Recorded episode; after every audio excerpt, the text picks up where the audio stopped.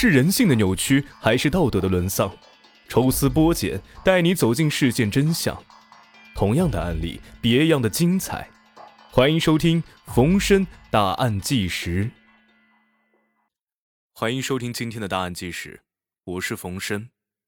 今天给大家带来一例杀妻、碎尸、制成腊肉案的纪实。有人曾说过，家暴和出轨一样。只有零次或者无数次，那个对你动了一次手的男人，多数情况下还会有第二次、第三次，以至于你都数不清了。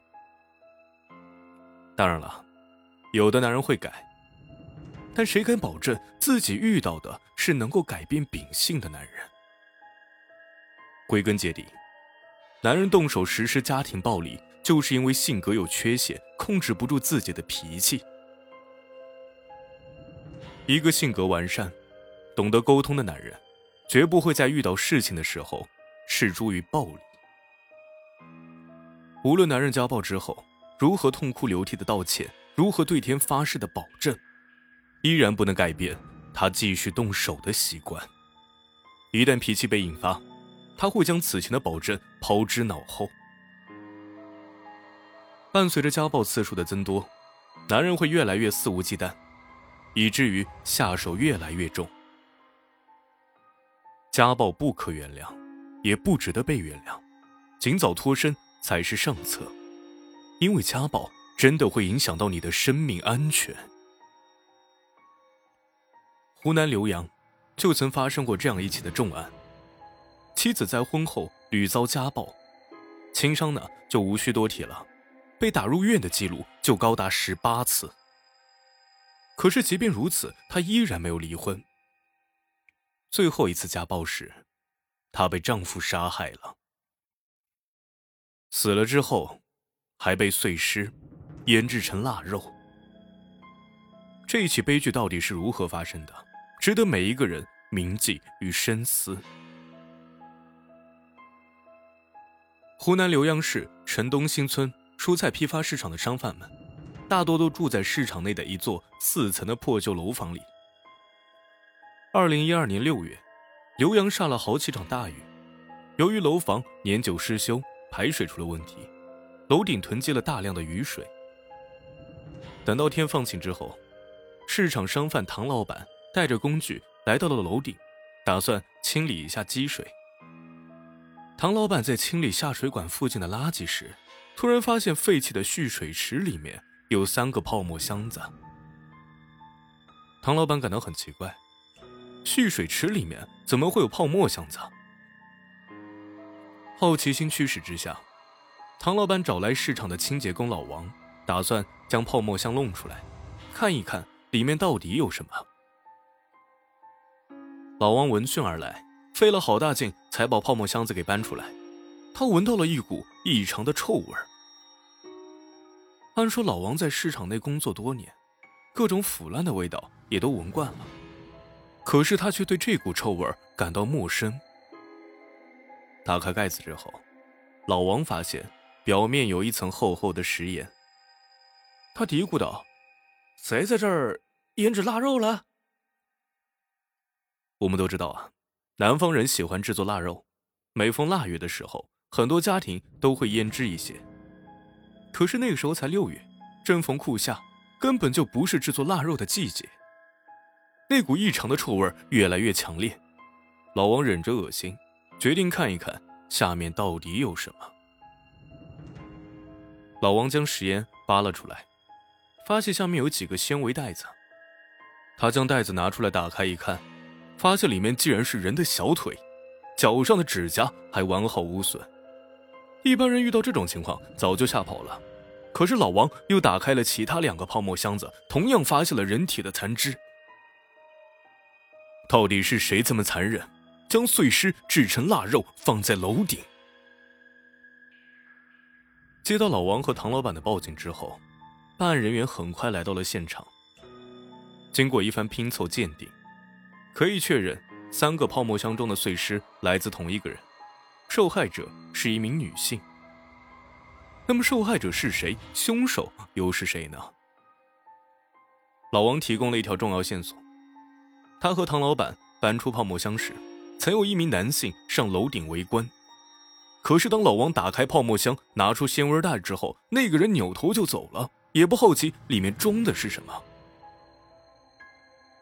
另外，市场内的一位居民回忆道，他曾看到住在二楼的叶江年给泡沫箱加盐。叶江年还解释道：“啊，箱子里是自己家腌制的腊肉，别人可不许碰。”与此同时，警方得知叶江年的妻子宋慧文在两年前失踪了，至今没有找到。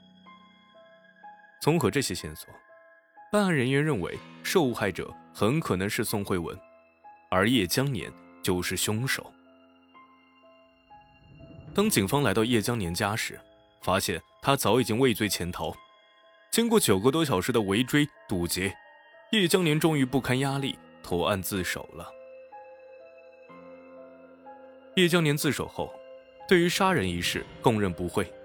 楼顶的碎尸正是他的妻子宋慧文。叶江年和宋慧文是在2003年时通过朋友介绍认识的，两个人可以说是一见钟情。谈了几个月的恋爱之后，就携手步入了婚姻的殿堂。可是结婚之后，两个人不断的发生冲突，经常因为一点小事就吵架。而叶江年有时候控制不住脾气，会对妻子大打出手。宋慧文有很多病例，其中因为外伤去医院就诊就有了十八次，每一次都是被叶江年打的。更让人气愤的是。宋慧文怀孕七个月时，叶江年依然家暴动粗，将其打进了医院。宋慧文屡遭家暴，父母却劝她忍耐。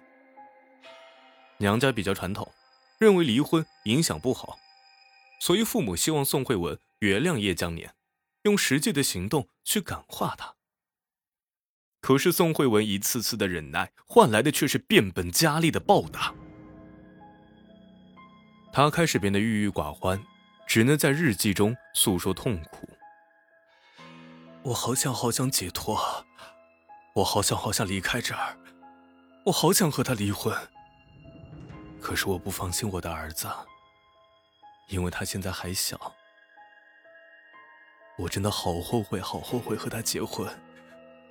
最后悔的是生了儿子。二零一零年七月二十六日。叶江年中午的时候喝了不少酒，回家后和宋慧文再次发生争吵。叶江年借着酒劲儿，一怒之下将宋慧文给掐死了。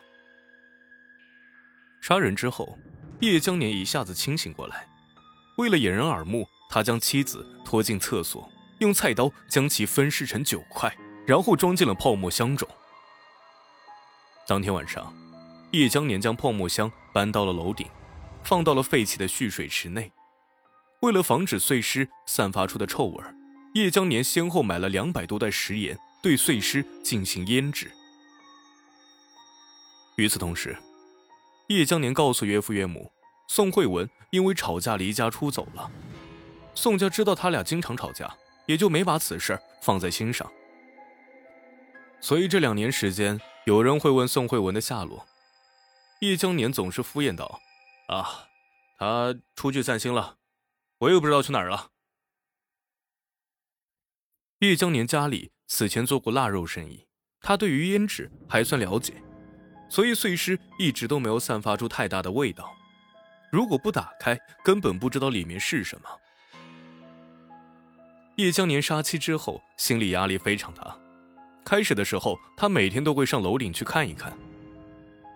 这两年来，其内心。备受煎熬，天天担心被人发现碎尸，以至于出现了早衰的现象。三十三岁就已经是满头白发了。正所谓天网恢恢，疏而不漏。一次偶然的机会，叶江年杀妻碎尸的罪行终于被发现了。对于这个家暴男来说，这何其不是解脱？他终于不用再担心什么了。